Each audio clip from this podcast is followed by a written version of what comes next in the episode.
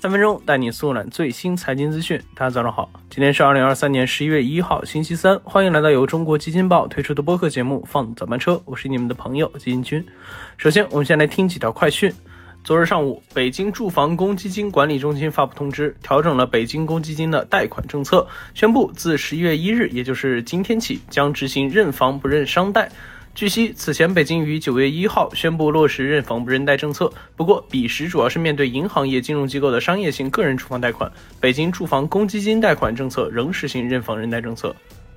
十月三十一日，大疆就近日的网络中关于大疆被美国罚款四百四十亿元的相关文章进行了辟谣。大疆方面表示，相关案件在今年的四月陪审团的裁决金额是二点七八九亿美金，案子仍在审理过程中，截至目前没有更新新的判决信息，所以除了上述金额以外都是谣言。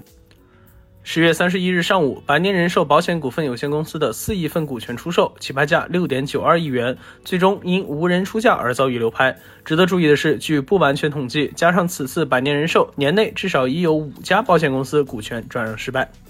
好，快讯之后，今天咱来聊聊又悄咪咪搞了个大更新的 Chat GPT。那眼看 GPT 四已经出来了半年多，OpenAI 在更新方面可是一直都没停下脚步。继上个月推出语音和图像相关的新功能外，美国时间十月三十号，OpenAI 又搞了个大更新。虽然目前还是灰度测试，但金军觉得这次要比之前的任何一次更新都要重磅。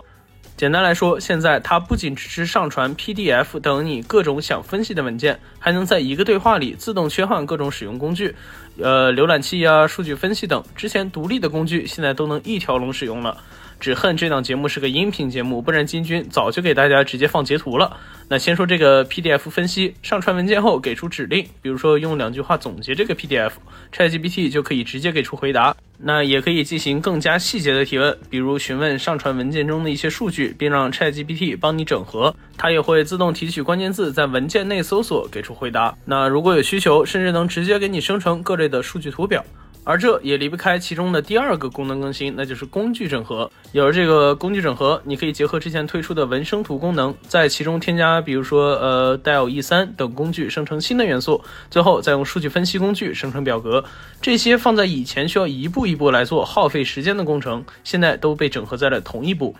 那今年以来，除了 GPT 的鼻祖 OpenAI，世界上一大堆企业也纷纷开始入局生成式 AI。不过，随着研究的深入，目前大模型的前期研发阶段已经基本结束，现在已经到了各家企业选择自己的垂直赛道去进行绑定，让应用落地的阶段了。那无论是这次的 OpenAI 工具整合、数据分析功能，还是国内的一些厂商借助大模型针对某些特定的产业研发应用，最终的目的都是增加工作效率，方便人类的生活。近日，Nature 对全球的博士后进行了一项调查，发现有三分之一的受访者正在使用 AI 聊天机器人来帮助自己修改文字、生成或者编辑代码、整理相关的领域文献工作。同时，描述了 ChatGPT 如何帮助博士后们适应在异国的生活、跨越语言障碍、专注于科研工作，并在科研工作中如何为研究人员节省大量的时间。一时间，这些都让人们意识到，原来 AI 真的已经越来越快地融入到我们的生活中。那不过说回这次更新，这些新功能还都只是在灰度测试，并没有全面推出。但网络上已经炸开锅了，不少的网友纷纷表示，这波大更新直接能送走一大堆的创业项目。